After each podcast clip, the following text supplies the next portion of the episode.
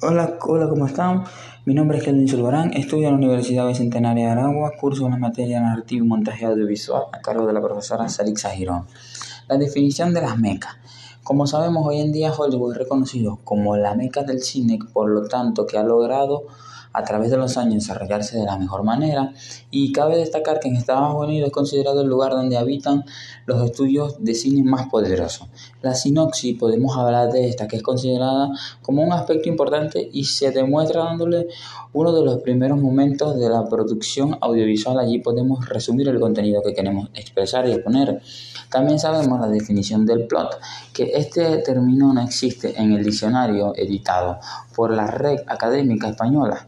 Eh, y por último podemos agregar lo que es montaje y definición, que es la forma adecuada de ordenar los planos y secuencias de la película. Muchas gracias, hasta luego.